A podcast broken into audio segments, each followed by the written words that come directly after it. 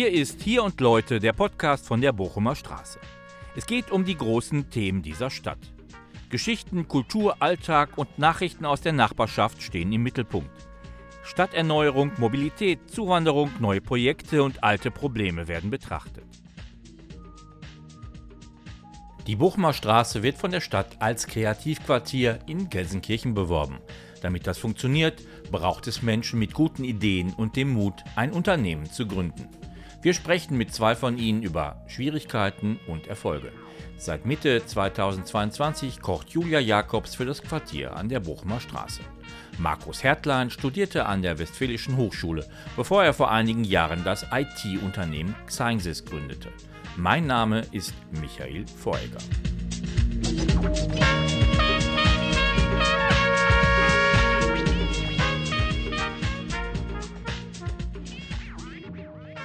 Heute wieder mit spannenden Gästen und ich würde euch gleich erstmal fragen, wer ihr seid und ja, warum seid ihr hier?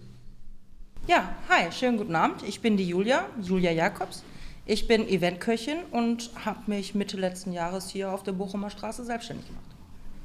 Hi, mein Name ist Markus Hertlein. Ich bin einer der beiden Gründer und Geschäftsführer der Science GmbH und wir sitzen mit der Sciences seit, ja, seit Beginn der Pandemie auf der Bochumer Straße und haben Sciences aber auch vor gut sieben Jahren der Westfälischen Hochschule in Gelsenkirchen gegründet. Tom Gavlik, Trinkhalle. Ich habe mich heute wenig vorbereitet, wenig bis gar nicht vorbereitet, weil ich dachte, das Thema, da bin ich, äh, ist ein Heimspiel. Da bist du fit. ja, Michael Folger, ich bin der Moderator des Podcasts und äh, von daher wäre auch meine erste Frage an den Markus. Das müsstest du nochmal erklären. Den Namen haben wir ja schon mal besprochen. Der ist sehr ungewöhnlich und eigentlich wirkt er auch ein bisschen sehr speziell. Wir sind ein IT-Sicherheitsunternehmen, ähm, kommen wie viele junge Unternehmen aus dem, im Tech-Bereich, aus der Hochschule, aus dem Forschungsinstitut, aus dem Institut für Internetsicherheit. Und wir beschäftigen uns mit dem Thema passwortlose Authentifizierung und elektronischen Signaturen. Und so wurde auch der Name künstlerisch erfunden. Also Sciences, ne, das Signatursystem mit einem X vor. Ja, für das, für das Moderne, das Coole haben wir ja von Elon Musk inzwischen auch gelernt. Äh, X ein wunderbarer Buchstabe in der Szene. Genau, und so haben wir den Namen halt auch kreiert. Da habt ihr Glück gehabt jetzt mit dem X, möglicherweise. Ja, ist quasi die beste Währung, die wir haben.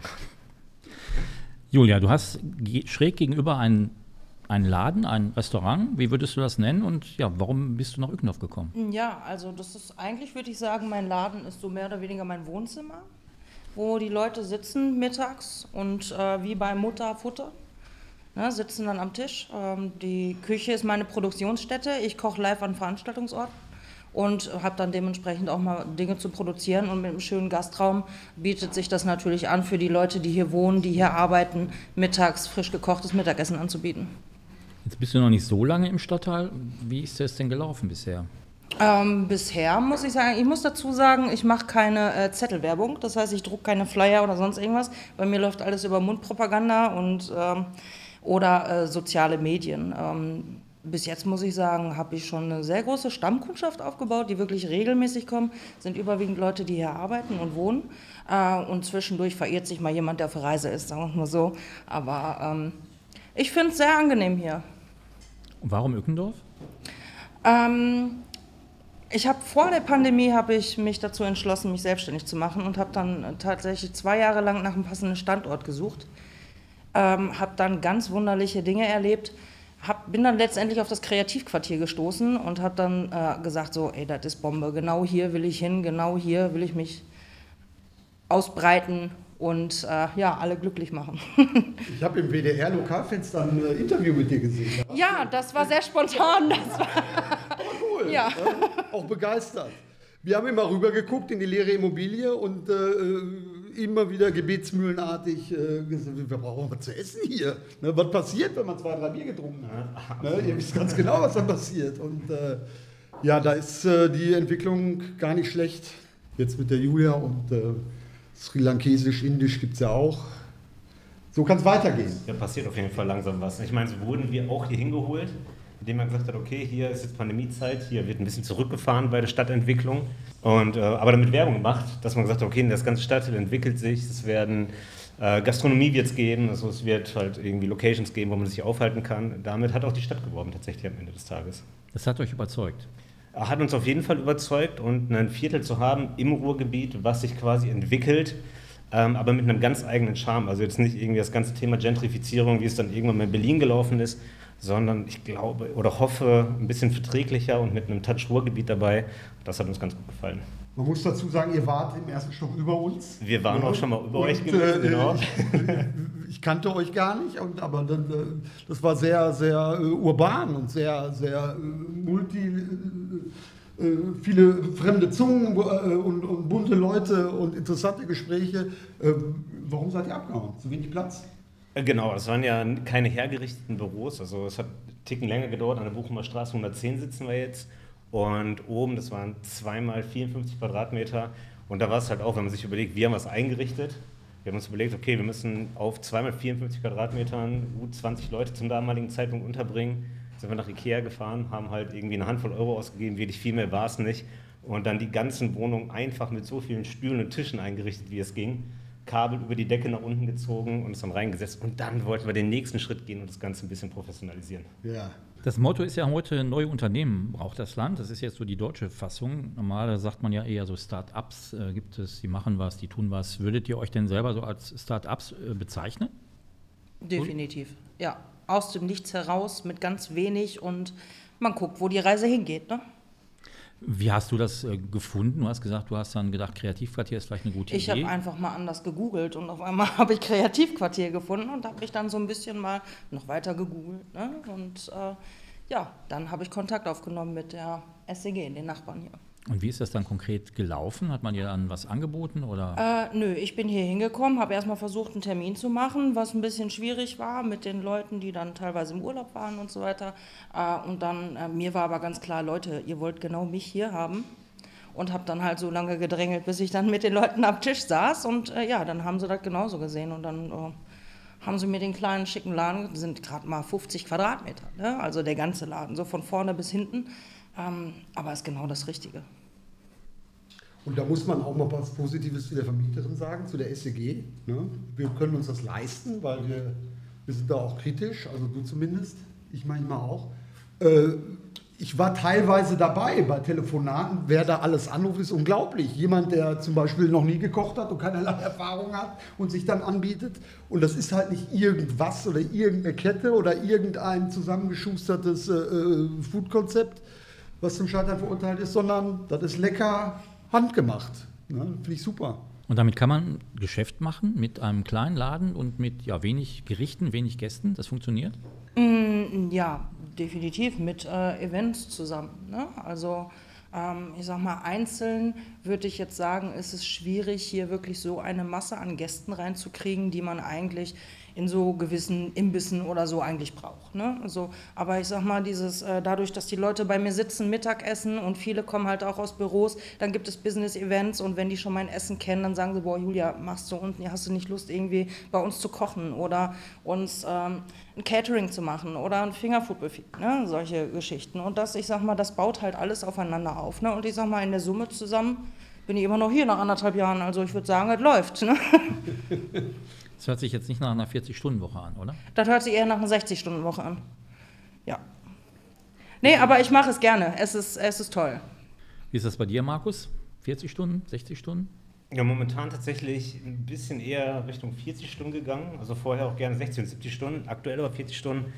Ich bin inzwischen zweifacher Vater und äh, genau, wir haben die Firma dieses Jahr umbauen müssen. Also wir haben, wir haben einen schweren Weg, oder sind einen schweren Weg gegangen, halt, haben auch mal zwischenzeitlich ja, gut ein Drittel der Belegschaft entlassen müssen, wachsen jetzt aber wieder und ähm, genau, jetzt hat sich der Fokus ein bisschen geändert. Ne? Also wir haben eine gute Kontinuität reinbekommen, was Projekte angeht und ich habe gute Mitarbeiter, auf die ich mich verlassen kann.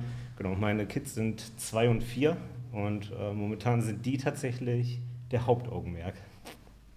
Ja, du hast vor sieben Jahren habt ihr angefangen damit, wenn ich das jetzt gerade richtig Genau, vor sieben Jahren haben wir angefangen. Vor sieben Jahren war es dann halt auch mal eine 80 oder 90 Stunden Woche. Also da haben wir halt noch die Zeiten gehabt, sind wir morgen abends um 10 nach Hause gefahren und waren halt morgens um 5, 6 Uhr wieder im Büro gewesen. Ne? Also die Zeiten haben wir auch durchgemacht. Ich bin überrascht, weil ich die Julia beim WDR äh, im Interview gesehen habe. Habe ich von euch was während der Pandemie gehört?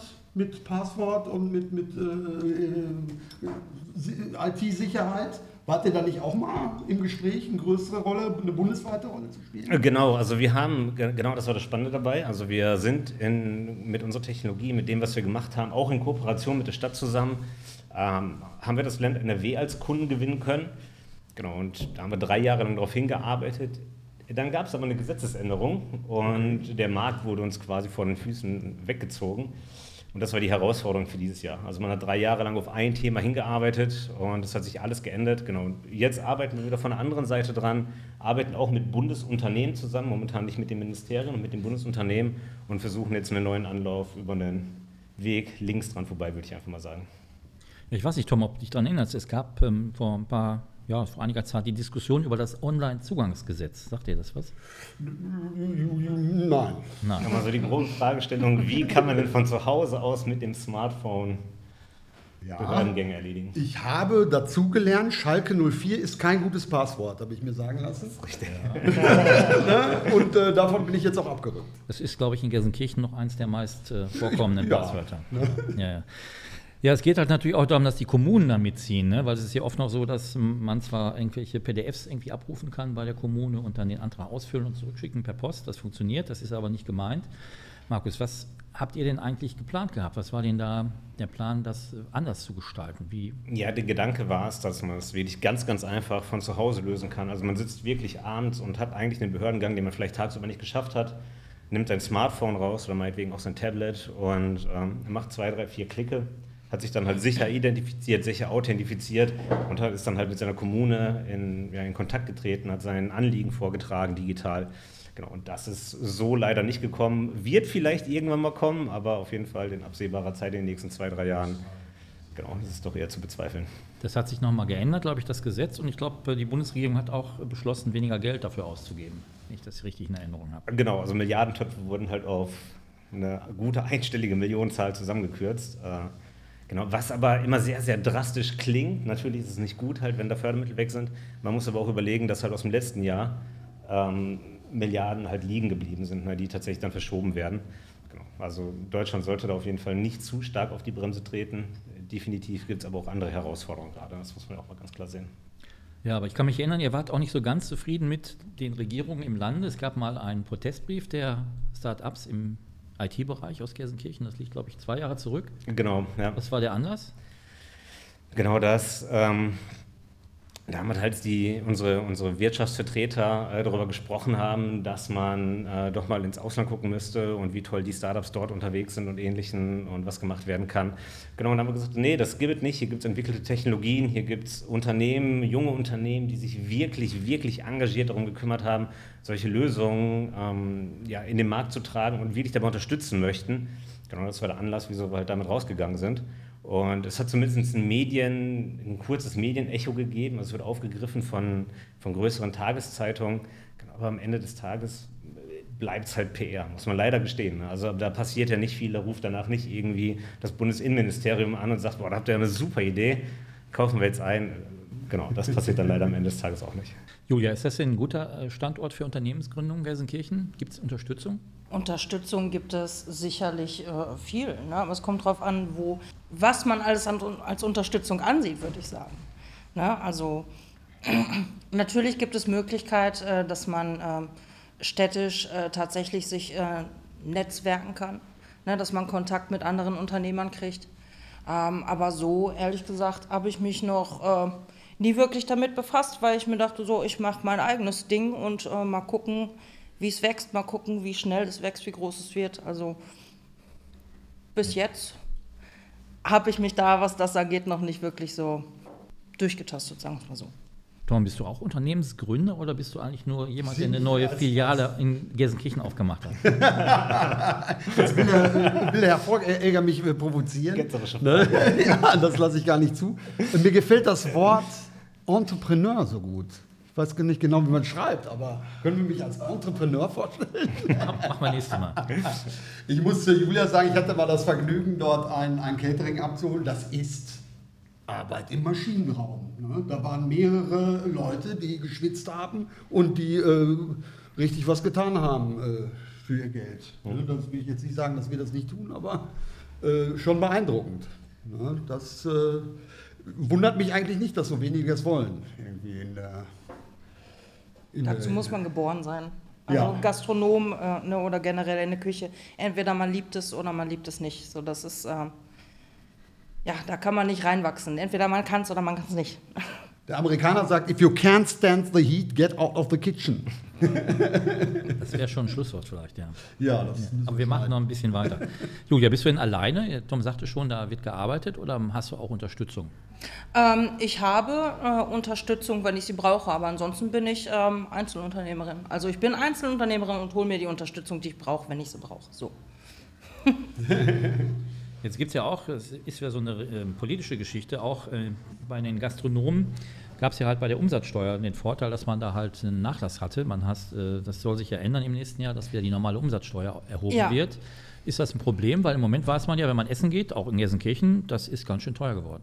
Also ab Januar nächstes Jahr kann man da definitiv nochmal eine Schippe draufhauen. Da werden sich viele Leute tatsächlich umgucken. Ne? Also das ist ähm, natürlich hat man damit die Möglichkeit, günstiger einzukaufen oder einfacher, günstiger Essen auch an Leute weiterzugeben, obwohl wir stark anziehen mussten, liegt aber auch an der Inflation mit den steigenden Lebensmittelkosten, die steigenden Energiekosten. Äh, aber ab Januar wird sich das Ganze nochmal ändern und da wird wahrscheinlich der eine oder andere Gastronom da tatsächlich dann nochmal für eine Portion einen Euro oder zwei draufhauen müssen, ähm, damit er nicht hinterher miese macht. Ne?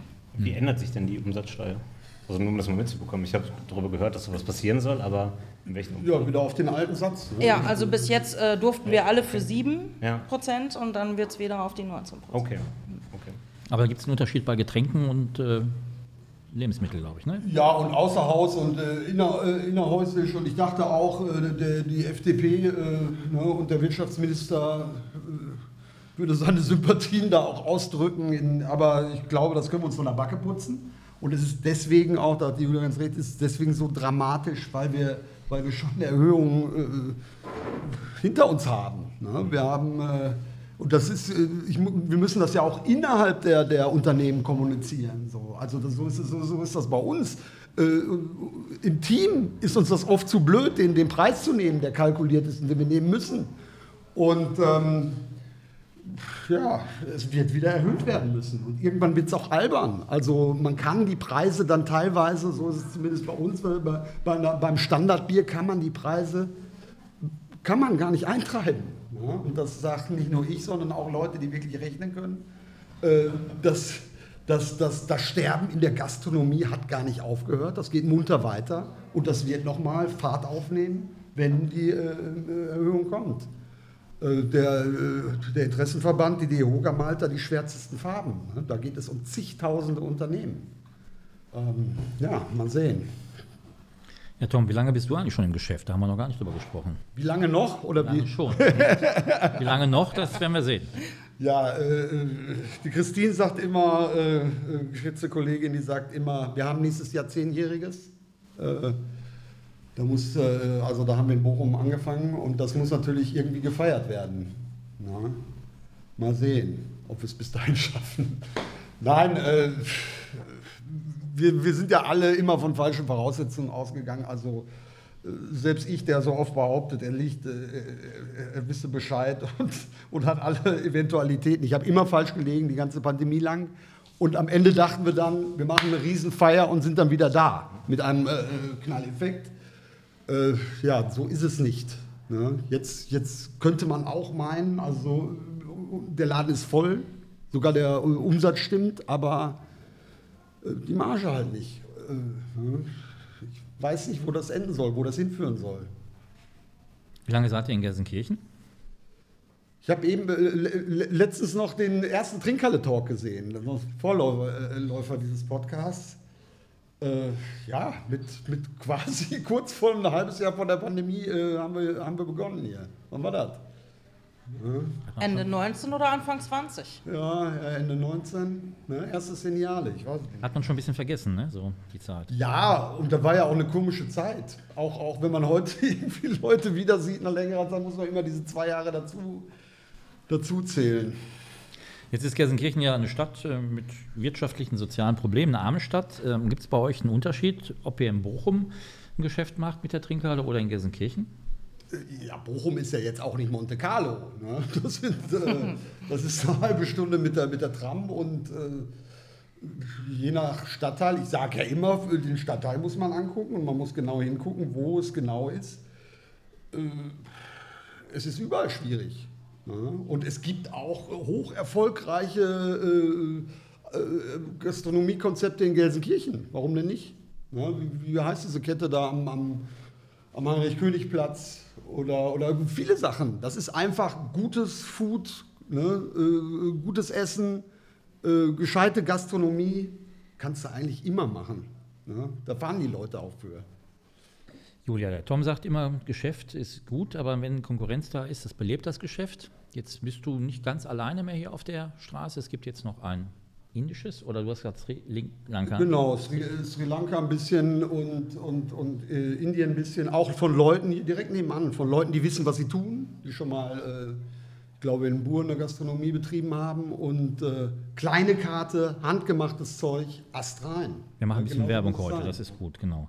Ja, belebt das das Geschäft, Julia, oder ist das eher Konkurrenz, die man dann fürchten muss irgendwann, wenn es vielleicht noch mehr wird? Mm, also Konkurrenz äh, auf einer gewissen Art und Weise schon. Ist genauso, wenn jetzt da vorne die nächste Trinkhalle aufmacht, wäre es auch dein Konkurrent. Ne? So, aber ähm, ich sag mal so, nö, eigentlich fühle ich mich nicht bedroht oder so, weil ich ähm, ähm, ich habe ein ganz anderes Konzept. Die Leute hier vorne mit dem indischen Restaurant, die sind zum Beispiel ab Spätnachmittag da und im Abendbereich. Und bei mir ist es, ich bin halt nur ab mittags da, bis nachmittags. Bei mir geht es wirklich nur rein um Mittagessen wo die Leute halt in der Mittagspause kommen oder sich äh, bei mir was zu essen abholen. Ne? Das ist auch alles machbar. Aber ähm, nö, Konkurrenten finde ich auf eine Art und Weise ja, aber ich fühle mich nicht bedroht, also was negative Konkurrenz überhaupt nicht. Ja, du hast mich auch ein bisschen falsch zitiert. Äh, zitiert. Also ich bleibe schon bei der Meinung, da will ich auch der Jude sagen, also kann gar nicht genug geben. Was Kneipen angeht, auf jeden Fall. Ne? Da, also da, da, ist es nicht, äh, ich würde eher von Mitbewerbern reden, äh, da sind nicht zwei Kneipen mehr gut, da sind zehn Kneipen wären gut. Ne? Und genauso mit dem, mit, dem, mit dem Essen da. Ne? Ich kann äh, viermal in der Woche bei dir essen, äh, dann würde ich das fünfte Mal dann doch irgendwie ne, äh, nach gegenüber gehen. Äh, ja. Also Mitbewerber finde ich auch sehr gut. Konkurrent ja. finde ich, würde ich sagen, konnte man komplett ausschließen. Also Mitbewerber, ja, definitiv. Das ist ein besseres Wort, weil wir sind hier alle zusammen im Stadtteil und wir sind alle für Stadtteil da. Also sind wir irgendwie miteinander und nicht gegeneinander. Aber entwickelt sich denn inzwischen schon so, dass mal die Leute vom Gegenüber hier rüberkommen und wieder zurückgehen? eindeutig, eindeutig. Ne? Wir haben das auch echt, das wurde ja alles irgendwann mit der Pandemie entschuldigt und alles auf, auf den St. Nimmerleinstag äh, äh, verschoben und jetzt gibt es halt diese, diese Entschuldigung nicht mehr. Jetzt muss geliefert werden. Äh, und wenn man mal die Investitionssummen, äh, die hier fließen, woher auch immer die kommen, von wegen Gelsenkirchen so arm, äh, wenn man das im Verhältnis setzt zu dem, was dann passiert ist, na gut, das sind irgendwie wie viel 18 Millionen direkt in die Kirche gegangen. Das werden immer mehr, ne? Äh, äh Aber 16, 16 bis 18 Millionen, das ist die Zahl. Jedenfalls sind das Summen, dafür hätten wir auch, äh, ne, ich sag mal, einen Imbiss und eine Trinkhalle irgendwie äh, an den Start bringen können. Aber jetzt entwickelt sich doch was, es geht doch voran. Habe ich den Eindruck. Auf jeden Fall. Aber auch hier die Kirche nochmal Stichwort. Also ich finde es eine ganz gute Verhältnis. so in zwei, drei Veranstaltungen da gewesen. Ich finde, das funktioniert gut. Anziehungskraft für die Stadt ist da, die Veranstaltungen sind gut befüllt und wir sehen auch zumindest die Leute nach sich so ein bisschen auf der Straße bewegen. Also wir heißen das auf jeden Fall gut. Ja, und man muss auch wirklich mal groß denken und das ist, ist, ist ein Schmuckstück und äh, äh Abriss ist keine Alternative oder vergammeln lassen. Also da muss man auch halt mal äh, groß denken, finde ich. Beim Programm fallen wir aber noch ein bisschen, ne? dass wir noch ein bisschen ein anderes Programm ja, reinbekommen. Mein Gott, das. Äh aber das ist ein anderes Thema. Vielleicht laden wir den Programmveranstalter nochmal ein, wenn er kommt und fragen nochmal. Und geben ihm Tipps. Und geben ihm Tipps. Weil es wird schon immer ein bisschen kritisiert, dass sehr viel Comedy läuft und halt andere Veranstaltungen nicht. Ja. Und das Publikum ein bisschen älter ist, nicht so ein junges Publikum. Ja, aber ja, der muss halt das Ding auch voll machen. Ne? Welche Leute kommen denn zu dir, Julia? Das ist ja das Thema. Aus dem Stadtteil hast du vorhin gesagt, arbeitende Menschen, junge, alte. Was sind das für Leute? Ähm, das ist eigentlich komplett durchgemischt. Also es gibt junge Leute, die beim. Ich habe tatsächlich anfangs habe ich äh, vegetarisch gekocht und mit Fleisch und dann habe ich aber gemerkt, boah, mindestens 50 Prozent hier leben vegan. Und dann bin ich komplett auf vegane Küche umgestiegen ne? und äh, gleichzeitig noch mit Fleisch. Also es ist, die sind von Anfang 20 bis Ende 80. Also bei mir kommen wirklich alle, weil keiner hat mehr Lust so dieses typische Fast Food, sondern dann die wertschätzen das einfach, wenn eine gute hausgemachte Küche, ne? also Hausmannskost, so futtern wie bei Muttern und ähm, das ist das Motto genau. Ja, genau, Ja, das ist das aber, Motto. aber äh, modern gedacht. Ne? Und Ja. halt fleischlos oder ja. Und wie ist so dein Tagesablauf, wenn du das mal schilderst, so ein klassischer Arbeitstag? Ein klassischer Arbeitstag. Ähm, ich habe drei Kinder, muss ich dazu sagen. Also ich bin auch noch dreifache Mutter. Äh, wenn die erstmal raus sind zur Schule, dann trinkt Mama mal noch einen Kaffee, äh, schreibt den Einkaufszettel und dann um 9 Uhr geht's los äh, zum Einkaufen. Dann bin ich spätestens ab 10 Uhr hier, produziere dann, mache um 12 Uhr die Tür auf. Manchmal bin ich dann um 2 Uhr ausverkauft, weil ich immer nur eine gewisse Menge produziere. Ich versuche halt mit ähm, so wenig wie möglich, so viel wie möglich rauszukriegen. Und ich möchte halt auch die, äh, die Ressourcen, die wir haben, ich hasse es, nichts ist schlimmer, als Lebensmittel zu verschwenden oder äh, nicht wirtschaftlich zu arbeiten. Und äh, da versuche ich halt auch die Leute mit im Boot zu holen. Ne? Ähm, ja, und dann gehe ich so zwischen zwei und vier, fahre ich dann nach Hause und dann geht dann halt die nächste Schicht weiter mit der Familie. Ne? Ja, aber Nachhaltigkeit bei so einem Thema ist auf jeden Fall hervorragend. Ich finde das nochmal ein richtig gutes Stichwort. Das war uns Ja. zum Beispiel so jetzt gar nicht bekannt gewesen, aber das finde ich auf jeden Fall, was nochmal her perfekt heraussticht bei solchen Themen, dass Lebensmittel auf jeden Fall nicht vergeudet werden am Ende Ja. des Tages. Ne? Richtig. Ja, und wir kennen das von, von handwerklichen, hier von den Kreativbrauereien. Äh, Wenn Bier nicht mehr zu haben ist, das ist der beste Ausweis für das Ja. Bier. ne? Das ist, äh, äh, beim, beim Wein ist das schon länger irgendwie äh, bekannt, dass es Jahrgänge gibt und dass, äh, dass sie irgendwann auch enden, ne? dass das kein, keine Never-Ending Story ist. Und was ist denn die bessere, bessere Werbung, als, als irgendwann ausverkauft zu sein und äh, einen Zettel an der Tür zu hängen? Ist doch großartig. Ne? Äh, bei uns ist das Warsteiner und Felddienst können immer liefern. Ne? Das ist klar. Wer weiß, wie die das machen. Julia, du hast gesagt, du fährst dann zwischendurch nach Hause. Das heißt, du kommst nicht aus Gelsenkirchen? Ich komme aus Gelsenkirchen, ich komme aber aus einem anderen Stadtteil. Ach so. Ja. Erler Mädchen. Markus, was ist mit dir? Wo kommst du her? Ich komme aus Dienstlaken, geboren, lebe dort, äh, bin aber in die Stadt reingewachsen, weil ich hier unendlich lang studiert habe. Also ich habe in Gelsenkirchen an der Westfälischen Hochschule acht Jahre lang meinen Bachelor studiert und ähm, habe mich dann quasi immer hier in der Stadt rumgetrieben, habe dann nochmal sechs Jahre meinen Master hinterhergeschoben, also gute 14 Jahre studiert. habe aber währenddessen noch immer gearbeitet. Ne? Also seit dem zweiten Semester irgendwie an der Westfälischen Hochschule und damit eng verbunden gewesen. Und ähm, genau, deshalb, ich pendel gerne. Nach Dienstlagen. Nach Dienstlagen, genau. Das ist ein Stück weg. Ja, ist ein Stück weg, aber es funktioniert ganz gut. Ne? Also ich fahre immer zu, zu schönen Zeiten. Also wenn ich ins Büro fahre, komme nicht mehr so häufig wahr. Wie gesagt, dann bin ich auch früh los. Dann fahre ich bei uns irgendwie so um sechs los. Und an den anderen Tagen, wo ich halt zu Hause bin, bringe ich die Kinder morgens mit dem Rad in den Kindergarten, setze mich ins Homeoffice. Und äh, von daher, das funktioniert eigentlich ganz gut. Ich fahre immer so ein bisschen antizyklisch. Morgens um sechs hier los und abends dann um 19 Uhr wieder nach Hause. Und dann passt es. Dienstlagen streng genommen äh, Ruhrgebiet, ne? gehört Da dazu. kommt immer drauf an, von wo du kommst. Einmal Tor Ja. zum Niederrhein und einmal Tor zum Ruhrgebiet. halt, Ja, und vor allen Dingen muss, muss man es den Leuten vor Ort immer wieder sagen. Die, die äh, wollen das immer nicht so recht, recht glauben. Ja, es ist ja kaum bekannt, oder vielen ist gar nicht bekannt, dass Gelsenkirchen eine Hochschule hat. Warum hast du in Gelsenkirchen studiert? Ja, also genau, ich hatte eine super frühe Affinität zur IT-Sicherheit. Und wir haben, denke hier in Gelsenkirchen mit Bochum zusammen einfach mal mit dem besten IT-Sicherheitsstandort, den wir deutschlandweit haben. Ne, Also hier in Gelsenkirchen an der Westfälischen Hochschule, äh, Professor Pohlmann mit dem Institut für Internetsicherheit, Horst Görz Institut in Bochum, die sehr eng miteinander kooperieren. Genau, deshalb, ich habe im zweiten Semester auch direkt dort arbeiten wollen und ähm, bin dann auch dabei geblieben bei dem Thema IT-Sicherheit. Es ist so weit, dass ich glaube, äh, die VW IT-Sicherheit will sich ansiedeln in, in, in Bochum. Ne? Und, Genau. Äh, äh, bundesweiten Schwerpunkt hier. Genau, ich meine, da ist Bosch Security sitzt auch schon vor Ort in Ja. Bochum halt, ne? dann G-Data als langgewachsenes IT-Sicherheitsunternehmen. Also hier schon so ein Hotspot. Dann haben wir noch zwei, drei Unternehmen in Essen, die dort sind halt. Und die jungen Unternehmen, die IT-Sicherheitsunternehmen, die sitzen noch gerne mal in Gelsenkirchen. Ja, die Kollegen von Area 7 beispielsweise oder damals auch Trust Certs. Ähm, genau, CryptoVision, vielleicht nicht mehr ganz so jung, aber jetzt auch bei Athos ansässig. Also von daher passiert schon einiges in der Region. Also ein guter Standort für IT-Unternehmen. Ja, auf jeden Fall. Also Infrastruktur ist gut, ähm, Anbindung, Glasfaser und dergleichen, alles das, also die typischen Sachen, die wir zum Arbeiten brauchen, haben wir ja alle. Ähm, für uns ist ganz gut. Moment, Glasfaser haben wir hier nicht. Echt? Nee, da muss man, mit der, muss man bei der Gelsen nicht anrufen. ja, genau. Aber nicht mal Glasfaser hier.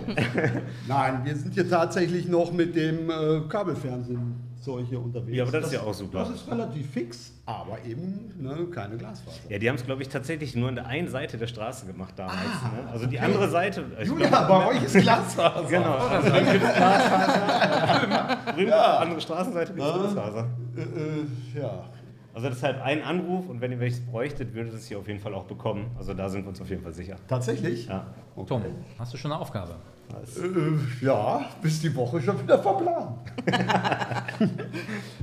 Markus, jetzt hast du gesagt, vor sieben Jahren hat das angefangen mit dem Unternehmen. Ich weiß Ja. nicht, wie alt warst du da? 31. Wie kommt man auf die Idee, mit 31 so ein Unternehmen zu gründen? Und hast du da, ja, sag ich mal, auch ein bisschen Befürchtung gehabt, dass das vielleicht schwierig wird? Also schwierig auf jeden Fall, aber ähm, wie gesagt, ich habe an der Hochschule gearbeitet und zu dem Zeitpunkt halt ja auch mit dem, also ich habe eine Teilzeitstelle an der Hochschule gehabt, ne, als Security-Forscher, habe nebenher studiert und kam dann dementsprechend auch mit einer Handvoll Euro aus im Monat. Und es fühlte sich einfach an, als wenn es halt der beste Zeitpunkt wäre, irgendwie selbstständig zu werden. Also genau, die Idee hatte ich halt früh gehabt. Meine Eltern, die, mein Vater in einer Papierfabrik gearbeitet, also genau in dem anderen Themengebiet, wo ich nicht bin. Meine Mutter halt arbeitet irgendwie bei Edeka an der Fleischtheke. Und äh, genau, ich habe halt früh irgendwann für mich gedacht, ich möchte selbstständig werden. Und die Westfälische Hochschule hat mir halt die Möglichkeit durch die Forschung gegeben. Halt, ich habe eine gute Idee gehabt mit meinem Mitgründer zusammen in Pascal. Und deshalb war halt genau der richtige Zeitpunkt gewesen. Sind das hier äh, Crypto Vision und was du gerade genannt hast, sind das auch alles Ausgründungen von der äh, Westfälischen? Nee, CryptoVision bin ich mir tatsächlich gar nicht sicher, wie die Gründung stattgefunden hat. Aber Ja, es gibt mehrere. Es gibt mehrere, äh, genau. Also hier Professor Pohlmann ist ja auch super umtriebig. Also er guckt halt immer, dass er gute Forschung macht, dass er halt interessante, moderne Projekte bekommt und motiviert dann am Ende des Tages auch die Studenten oder Mitarbeiter, so wie wir es waren, da auch in die Selbstständigkeit zu gehen und ein Unternehmen zu gründen am Ende des Tages.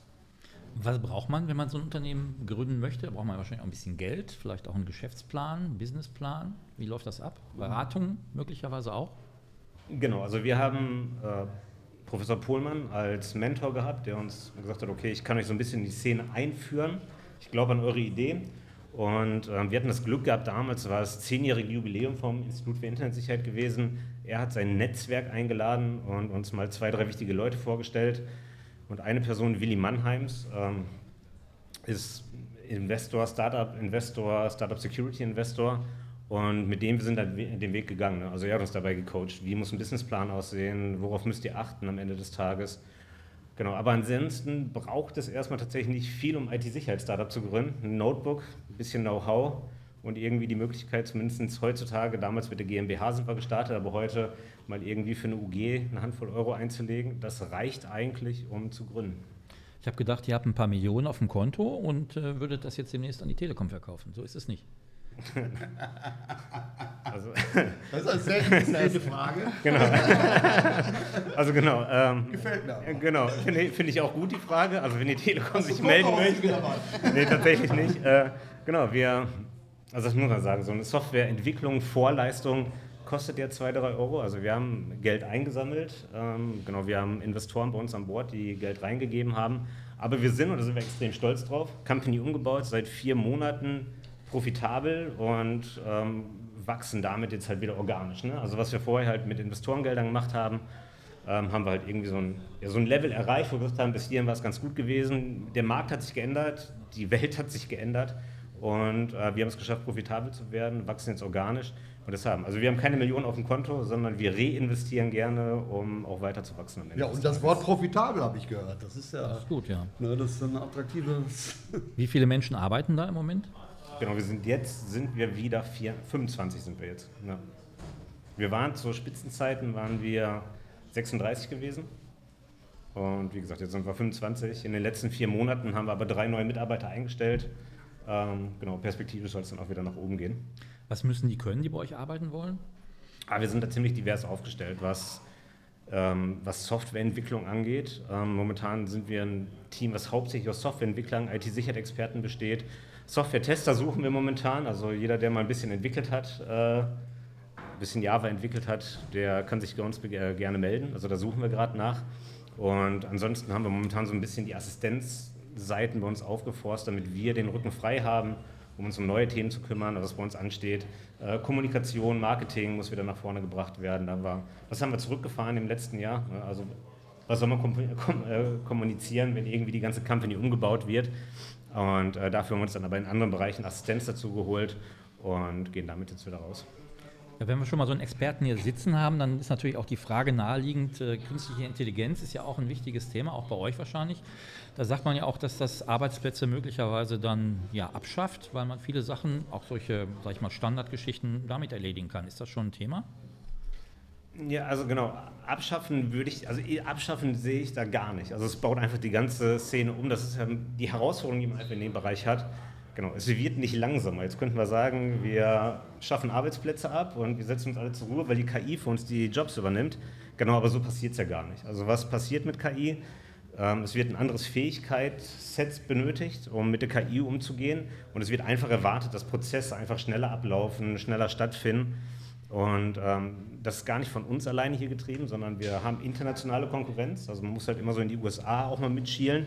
Genau, und wenn solche Tools eingesetzt werden, die bauen dann halt ihre Mitarbeiter nicht ab, die schulen die um, dass die halt mit der KI noch effizienter und schneller arbeiten können. Und so sehe ich das hier auch. Also ich glaube, ähm, es wird sehr, sehr gute Jobs geben, die sich wirklich um KI drehen. Also die Frage, wie kann ich mit KI richtig umgehen, um meine richtigen Ergebnisse zu bekommen, die ich direkt einsetzen kann im Job. Ähm, und wir sehen es aber auch gerade bei, bei Kommunikation, im Blogbereich, äh, im Veröffentlichungsbereich, genau, dass viele gar nicht mehr diesen hochwertigen Content haben, sondern erstmal sagen, bei Social Media gehen wir auf Masse beispielsweise und lassen halt ihre Sachen von ChatGPT und Co. generieren. Und ähm, so würde ich es aktuell sehen. Also ich glaube nicht, dass dadurch jetzt wirklich großartig Jobs abgeschafft werden. Jetzt hast du gerade gesagt, ihr habt neue Leute eingestellt. Man sagt ja, im Moment gibt es einen Fachkräftemangel. Im IT-Bereich ist das ja auch besonders ausgeprägt.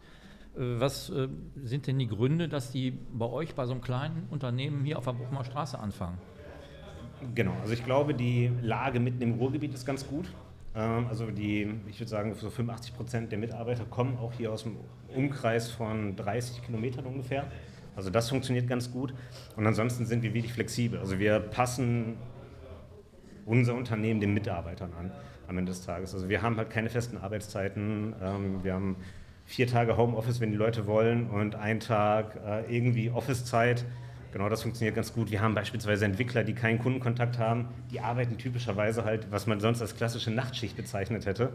Genau, von denen kriegt Bermuda-Shorts und Adiletten. Ja, absolut, absolut. Das, äh, man kann ja viel zu Hause machen. Ne? Obenrum mal ein Hemd anziehen und untenrum ja. halt frei bleiben. Funktioniert ja auch ganz gut. Nee, aber das und äh, was wir aber trotzdem haben, ich glaube, wir haben auch interessante Incentives-Modelle und dadurch, dass die gesamte Infrastruktur hier stimmt, ähm, wir vielleicht an ein und anderen Kosten, die auch in Gelsenkirchen sparen können, muss man auch ganz klar sagen, sind unsere Löhne dafür, dass wir ein junges und kleines Unternehmen sind, glaube ich, auch marktgerecht und wettbewerbsfähig. Julia, Markus hat das gerade gesagt, der Netzwerk ist wichtig, war bei dir auch so zum Teil. Wie sieht das denn heute aus? Bist du gut vernetzt im Stadtteil, im Quartier? Ähm, ja, das auf jeden Fall. In dem letzten Jahr, man, sagen wir mal so, bei mir habe ich viele Leute am Tisch sitzen. Ich äh, höre viel über den Stadtteil, ich kriege viel mit, aber man, ich kann bis heute immer noch nicht sagen und bin dann erstaunt, dass der eine mit dem anderen irgendwie was zu tun hat und was die letztendlich machen. Also das ist echt faszinierend. Das ist wirklich, äh, das ist auch äh, stadtteilübergreifend, also so ganz Gelsenkirchen irgendwie und ähm, nee, es ist definitiv äh, lernt man viele Leute kennen und das äh, ist natürlich auch schön. Dadurch, dadurch ergeben sich dann halt auch andere Dinge. Ne? Mhm. Dann, ähm, wenn jetzt jemand zum Beispiel eine Veranstaltung plant und ach ja, nee, ich habe mal gehört und da habe ich mal gehört und dann die Julia, ich so, jo, alles klar, stellen Sie den Kontakt her, ne? So, das ist, ähm, das ist schon alles sehr interessant, ne? Vor allen Dingen auch. Ähm, aber jetzt, ich habe vor kurzem auch mit den äh, Leuten von der Talentmetropole habe ich Workshops gegeben für, junge, für Jugendliche und das war auch total interessant. Das war, das war an dem Tag auch, wo kommst du irgendwann und Tag der Nachbarschaft und alles auf einmal. Und da sieht man Land und Leute und letztendlich hinterher am Abend, wenn man dann zusammen am Tisch sitzt, dann äh, merkt man erst so, wer mit wem was zu tun hat und wie sich hier was aufbaut. Aber Leute aus dem Talentzentrum, mit denen hast du das gemacht. Die waren ja auch schon zweimal zu Gast hier bei uns. Letzte Mal, letzte Woche, glaube ja. ich, habe ich im Internet gesehen. Ja, genau. Also Netzwerk ist da. Sind denn auch Leute, sag ich mal, kommen auch Leute aus anderen Stadtteilen zu dir oder ist das äh, beschränkt hier so aufs Quartier, Bochumer Straße oder geht das Nein, auch aus anderen Stadtteilen. Mhm. Ne, auch aus anderen Stadtteilen. Ich muss sagen, hier, ich meine, das ist ja mittlerweile so ein kleines Szeneviertel, wie man sagen will. Man sagt ja schon kleiner Kiez. Ne? Und es gibt halt viele, die wirklich nach Ückendorf kommen und ähm, hier lernt man dann auch die Leute kennen. Aber die sind dann teilweise auch aus anderen Stadtteilen oder auch anderen Städten. Jetzt hast du die Veranstaltung erwähnt, die du machst. Äh, was sind das für Veranstaltungen? Wie groß sind die? Ähm, also selber eigene Veranstaltungen habe ich nicht. Ich beteilige mich immer ganz gerne an diesen Stadtteilfesten, so wie zum Beispiel alle drei Monate kommst du Ücken.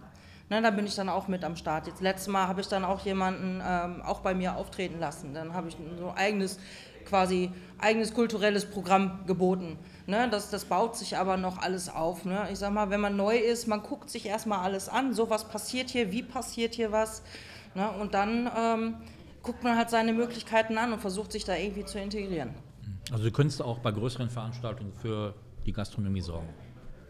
Äh, ja, das definitiv. Ich habe schon letztes Jahr bei Laut gegen Rechts stand ich im Stadtgarten und habe dann meinen Chili verkauft und äh, ne, dann ähm, ja auch im letzten Jahr war ich tatsächlich schon im Ruhrkongress, habe dann für Caroline Kebikus und ihre Crew habe ich dann, als sie ähm, ihren Auftritt hatten, habe ich die versorgt. Ähm, für diverse Firmen gibt es Business-Events. Ich habe vor kurzem für die Mindshare von, äh, von, von Cryptovision aus dem Wissenschaftspark äh, habe ich auch eine Verpflegung gemacht. Ne? Ich mache aber auch für Schulen Ferienverpflegung. Also das ist eigentlich so überall, wo Essen gebraucht wird, sage ich, jo, ich mache das. Ne? Und wenn es exklusiver wird, so wie Silberhochzeiten von alteingesessenen Ückendorfern, dann stelle ich mich auch mit dem Grill bei denen in den Garten und äh, mache dann ein schönes Event für die. Aber Julia, über ein Abendangebot hast du noch nicht nachgedacht, das auszuweiten, die Zeiten? Äh, Im letzten Jahr habe ich tatsächlich den Freitag den Abend über geöffnet. Das habe ich dann aber im Herbst äh, abgelegt und auch über den Winter. Das hat sich nicht mehr gelohnt. Ähm, die Kinder zu McDonalds gegangen.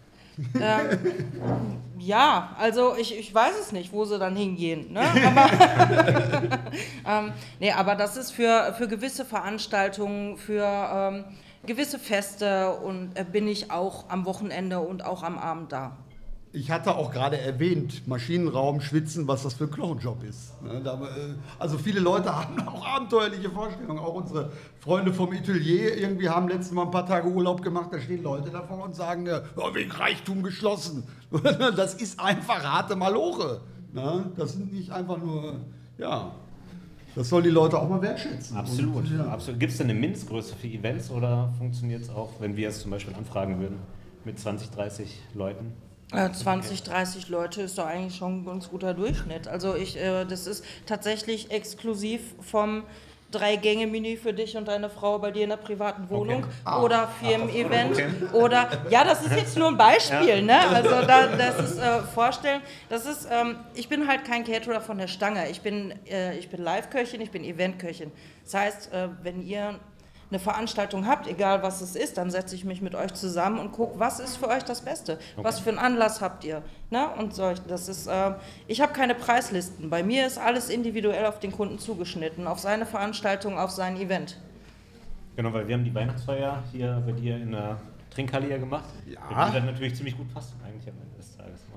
Ja, Tom, das wollte ich dir eigentlich auch vorschlagen. Ich finde es auch gut, wenn man öfter mal hier neben den Frikadellen und den Soleiern vielleicht noch was anderes kriegen würde. Moment, das ist äh, ne, der, der weltberühmte, historisch verbriefte Hungerturm, der gefüllt ist mit äh, Solei, Frikadelle, Bulette und was sonst noch so irgendwie im Kühlschrank rumliegt.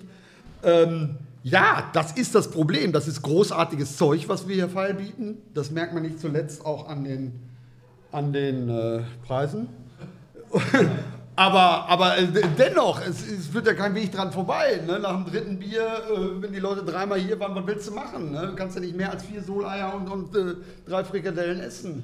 Äh, danach muss, muss Ersatz her. Und äh, die, die, das Gyros-Tier, ich habe das schon öfter erzählt, das haben wir beim hier schräg gegenüber. Äh, das muss auch mal sein, aber das haben wir schon während der Renovierungsphase irgendwie durchgehabt. Da waren wir schon bei den Poseidon-Teller plötzlich. So, ne? Das ist äh, ja Vielfalt halt. Also manchmal, wenn ich den ganzen Tag gekocht habe und Event habe und tausende Leute, nicht tausende Leute, aber wirklich viele verpflegt habe, dann gehe ich danach auch zum Nachbarn und in den Peter mit nach Hause, weil ganz ehrlich, ich habe zu Hause dann keinen Bock mehr noch zu kochen.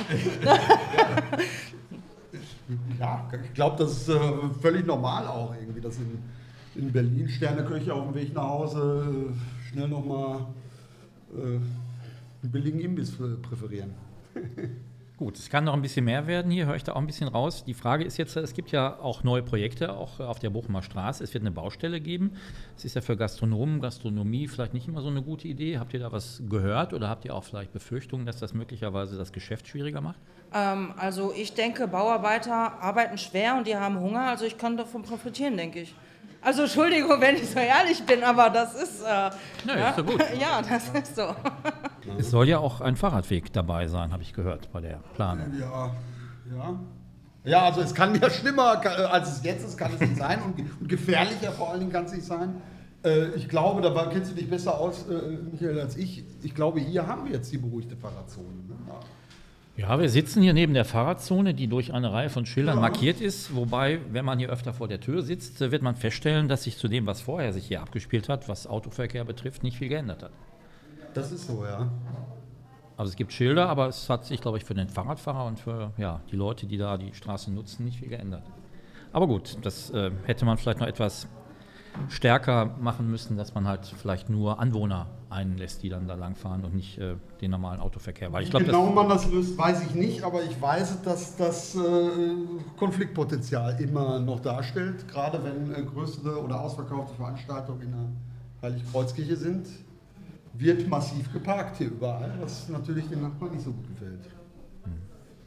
Ja, Markus, du hast schon gesagt, du hast einen Bezug zu Gelsenkirchen, aber so hier auf der Bochumer Straße bist du dann auch aufgrund der Familie wahrscheinlich nicht so oft unterwegs im Moment, oder? Sagen wir, es ist weniger geworden tatsächlich. Ne? Also es, ähm, zu Beginn war es noch sehr häufig gewesen, da waren wir auch jeden Tag im Office gewesen, aber momentan ist es tatsächlich weniger. Ja. Das heißt, du sitzt auch oft, wenn du hier auf dem Büro bist, in einem relativ äh, ja, sparsam besuchten Büro oder wie ist der Alltag bei äh, euch? Nee, wir kommen tatsächlich eigentlich alle Mittwochs ins Büro. Also Mittwochs ist halt. Mittwochs ist so der Treffpunkt? Äh, Mittwochs ist der Treffpunkt. Einmal so in der Mitte, dann kommen sie alle.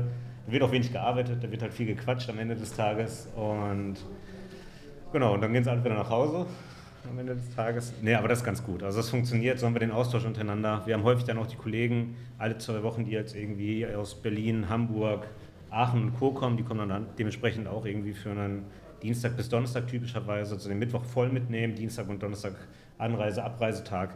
Aber es funktioniert ganz gut. Ja, ich weiß ja gar nicht, ob alle wissen, wo ihr im Moment euer Büro habt. Das ist ein besonderes Haus, auch hier auf der Bochumer Straße. Wenn man den Weg dann zu euch findet, durch den Flur kommt, äh, dann ist man sehr beschwingt. Warum ist das so? Es ist hervorragend ist, weil äh, das Haus recht schräg steht. Also typischerweise kennt man es eigentlich halt. Wir wussten es vorher gar nicht, dass es halt hier in Gelsenkirchen genauso ist. Man kannte es eher aus Amsterdam und Co dass man halt irgendwie guckt und alle Häuser halt sehr schräg sind. Genau, wir haben bei uns in den Büroräumen, als die Türen das erste Mal geöffnet wurden, hat man halt ein Gefälle gehabt von 1,10 Meter quasi von der hintersten Ecke bis zur vordersten Ecke. Genau, das ist nicht ganz ausgeglichen worden. Also man hat so 1% Gefälle im Estrich gelassen, sonst würde einem schlecht werden. Also wenn man sich auf seinen Stuhl setzt, dann rollt man auch einfach vom Schreibtisch weg. Das ist ganz gut. Äh, das ist für Gäste, wir haben uns daran gewöhnt. Für Gäste ist es halt tatsächlich Haus immer. fertig saniert und das ist jetzt. Ja, ist komplett, nein, ist, ja genau, ist jetzt ein bisschen Gefälle mussten sie halt einfach lassen. Also sonst hätte man das Haus halt heben müssen. Ne? Und das wird halt nicht gemacht. Aber sie haben eine gute Lösung gefunden, mit der wir gut leben können. Ja, das ist halt immer gut ein Aufhänger, wenn Gäste vorbeikommen, die sprechen halt immer drüber, ne? fühlen sich halt immer alle leicht angetrunken. Genau, aber von innen, also muss man aber sagen, von außen, viele, die ja gerade jetzt nicht aus dem Ruhrgebiet kommen, die Gäste, die gucken sich halt immer noch das Viertel an, fahren ja durch die verschiedenen Regionen und denken sich, okay, was passiert denn jetzt da drin? Genau, am Ende des Tages, was passiert? Halt, die kommen rein und es wurde wirklich kernsaniert, wunderschön gemacht. Äh, wir fühlen uns wohl. Man hat immer noch so ein bisschen den alten Charme erhalten. Alte Treppenhäuser, alte Geländer, alten Boden drin gelassen in dem Bereich und die Büroräume aber wirklich sehr, sehr, sehr, sehr schick aufbereitet, aber jetzt nicht irgendwie so, dass man sich halt auch als junges Unternehmen da drinnen nicht aufgehoben fühlt. Also wir sehen, es sieht bei uns nicht aus wie bei KPMG oder sonst dergleichen, sondern hat halt so den Charme erhalten, äh, hat es aber sehr schön und modern eingerichtet, individualisierte Möbel und dergleichen. Also wir fühlen uns unglaublich wohl und da muss man tatsächlich auch die SEG loben. Ähm, wir hätten es ja alleine nicht stemmen können, gerade nicht als wir gestartet sind und die SEG hat quasi oder ist in Vorleistung getreten und ähm, am Ende des Tages Ja, Also wir ich, quasi ich gehe noch einen Schritt weiter. Ich sage, jeder normale Mensch würde sowas abreißen, natürlich. Ja, aber das wäre schade und zwar gewesen, damit meine ich, wäre schade, wäre eine Katastrophe. Ja. Ne, aber äh, da äh, kö- könnte sich der private Eigentümer natürlich äh, herzlich bedanken. Äh, das war ja nicht nur Bärschäden und ne, es hat auch äh, muffig nach Pilz gerochen und es war einfach. Ne, gut, die Alternative gab es nicht. Man konnte es nicht abreißen und einen Park, äh, Parkhaus machen. Sowas gibt es ja in Duisburg-Bruckhausen oder so. Ne, äh, äh, aber Ja, aber hier Stichwort, Stichwort. Park, das haben sie ganz schön gelegt. Also wenn man bei uns den Durchgang durchgeht, dann haben wir hinten den Hürdenrallies-Verein. Also wir haben immer das Vogelgezwitscher quasi ganzjährig bei uns im, im Bereich. Und da ist halt dann die Quartiersoase. Und da ist es halt auch wirklich grün. Es wird halt genutzt von, von Jugendeinrichtungen hier, von Kindergärten und ähnlichen. Und wir finden es wirklich ganz schön. Und auch wir grillen dann beispielsweise einfach im Sommer, setzen uns mit dem Grill raus und grillen dann einfach in, in der Oase. Also das funktioniert schon ganz gut. Aber ihr habt da nur zwei Etagen in dem Haus. Genau, also unten ist ja noch der VR-Room drin. Also genau, das ist auch immer ganz cool eigentlich, dass man... Virtual Reality. Genau, dann kann man da einen kleinen Ausflug hinmachen und sich die Sachen mal angucken. Ähm, das, ist halt, das ist auch ganz schick, den als Nachbar zu haben. Und ganz oben wäre dann auch noch der, ja, die oberste Etage, der Dachboden wäre auch noch frei. Also es wäre Platz nach oben zu wachsen oder für weitere Mieter. Äh, ja, wäre es willkommen, also gerne einziehen. Aber es ist jetzt von euch angemietet und der Trend ist eher im Moment Homeoffice, also weniger Fläche, die man braucht für eine. Genau, ganz genau. Auf jeden Fall. Also auf jeden Fall. Also das sieht man halt auch bei den anderen Unternehmen, ähm, wenn man sich anguckt, man braucht halt in dem Bereich, wo wir sind, brauchen wir halt quasi nicht die ganze Fläche. Und wir würden auch so weiter wachsen, muss man auch gestehen. Also wir haben 36 voll ausgestattete gute Arbeitsplätze. Ne? Ja. Das funktioniert ganz gut. Äh, Jetzt haben wir einige frei, deshalb auch zur Untermiete wäre was möglich bei uns halt und ähnlichem. Also das, das ist okay. Aber auch wenn wir weiter wachsen, wir würden halt niemals mehr eine hundertprozentige Arbeitsplatzbelegung vor Ort haben. Wir haben bei uns jetzt halt so eine sogenannte Clean Desk Policy eingeführt. Alle Leute können hinkommen, suchen sich einen Arbeitsplatz aus, können da arbeiten, müssen danach ihren Kram wieder wegräumen und dann kann der Nächste beim nächsten Mal, wenn er Lust hat, da zu sitzen, setzt er sich halt dahin. Und das funktioniert ganz gut. So haben wir halt auch einen super Austausch zwischen den Teams, zwischen den Mitarbeitern. Und mir macht das Arbeiten so sogar viel, viel mehr Spaß, als wenn ich jetzt halt irgendwie nur meinen einen Arbeitsplatz hätte, wo ich dann den ganzen Tag alleine mit den immer gleichen, zwar netten, aber immer gleichen Kollegen sitzen würde. Ja, genau, ist noch Platz. Also wer noch was sucht, kann sich bei dir melden, um da auch dann zu arbeiten. Ja, Julia, die, der Markus hat nochmal gesagt, er hat natürlich ein bisschen investiert, braucht natürlich auch entsprechende Technologie und muss was anschaffen. Wie war das bei dir? Musstest du Geld ausgeben, viel Geld, um da auch entsprechend dann arbeiten zu können? Ähm, also das Ladenlokal an sich, das wurde tatsächlich von der, äh, von der SEG ausgebaut. Das heißt, was das angeht, musste ich mich, äh, musste ich mich nicht äh, darum kümmern. Aber hast du nicht ich so ein Sportgerät da stehen, wo man so aus der Turnhalle? Ähm, ja, das sind Pauschenböcke, aber das sind äh, Nachbildungen. aber es ist immer wieder ein. Highlight für jeden Gast, der reinkommt. Der denkt so, oh mein Gott, Sporthalle. Die Ne? sind äh, So, unverschämt teuer, wenn man die wahrscheinlich im Original. Äh, ich denke schon, aber ich würde es mir ja auch nicht hinstellen, weil ich dann, ich weiß nicht, ob dann Veganer darauf Platz nehmen würden, weil die Dinger ja früher auch halt mit echtem Leder bezogen wurden. Und meine sind aus Kunstleder, deswegen ist alles, äh, alles perfekt. Das sind schlimme Kindheitserinnerungen, die, die einige Leute haben wahrscheinlich. ja, ne? definitiv. Und die haben auch so einen schönen äh, Bierzeltbank-Charakter. Wenn man zu weit am Rand sitzt, dann kippt das ganze Ding. Aber ähm, die Gäste, die haben das mittlerweile schon äh, drauf. Die wissen schon ganz genau, wie sie sich platzieren müssen. Ja, also natürlich. Ich meine, Equipment muss man sich anschaffen. Man hat ja in jeder Küche zu Hause, hat man ja so sein, ne, mal sein Herd und so weiter. Wenn man richtig Gastronomie betreibt, äh, braucht man ganz andere Dinge. Ne, Konvektomaten, dann äh, große, große Gerätschaften, Gemüseschnibbler. Ich habe äh, auch ein ganzes Jahr lang immer schön alles mit der Hand geschnibbelt. Äh, ne, solche Oberarme hat man dann, ähm, aber dann irgendwann wird dann halt nochmal weiter investiert. Ne? Das ist, die Aufträge kommen, man reinvestiert wieder, haben wir ja gerade auch schon drüber gesprochen und das ist in der Küche nicht anders. Ne? Dann versucht man sich halt ein größeres Gerät oder ein anderes Arbeitsgerät anzuschaffen, um sich etwas, ähm, das Ganze effizienter nutzen zu können.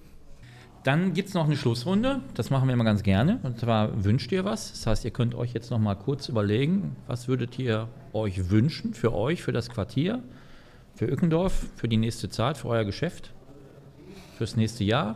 Also wenn ich anfangen darf, ich würde mir wünschen, dass man, wir haben hier in Ückendorf extrem viele verschiedene Kulturen, verschiedene Menschen, ähm, dass man nicht mit einer Grundskepsis rangeht, sondern dass man einfach auch mal auf jemanden zugeht und sich das Ganze anguckt, was hat er für ein Business, was, sind, was passiert hier. Ne? Also ähm, Gerade, gerade was andere Kulturen angeht. Ne? Also viele meiden dann einfach, weil man, weil man ihn nicht kennt. Und ich würde es ganz einfach schön finden, so wie am Tag der Nachbarschaft, dass ganz einfach äh, viele Leute einfach mal reinkommen und gucken, was ist das hier?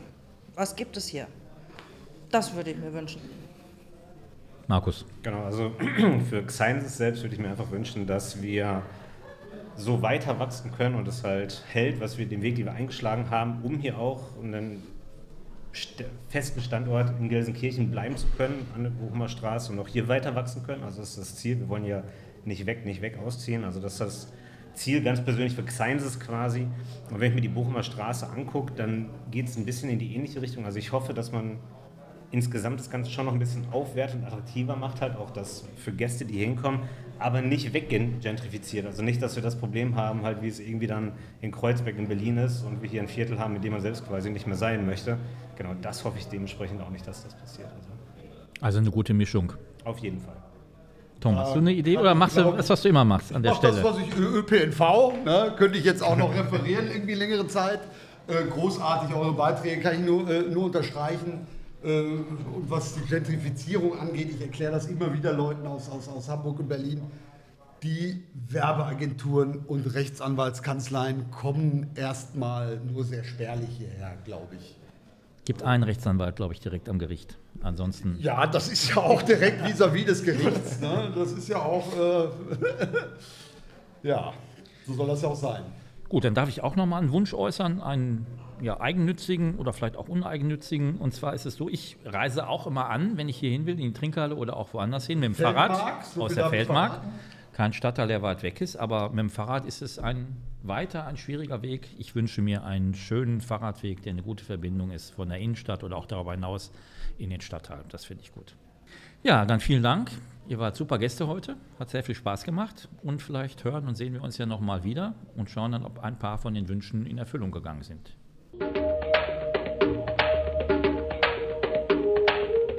Der Podcast Hier und Leute kann über alle bekannten Plattformen abgerufen werden. Weitere Informationen und Hintergründe zu den Beiträgen gibt es auf der Internetseite Emscher-Boote. Glück auf!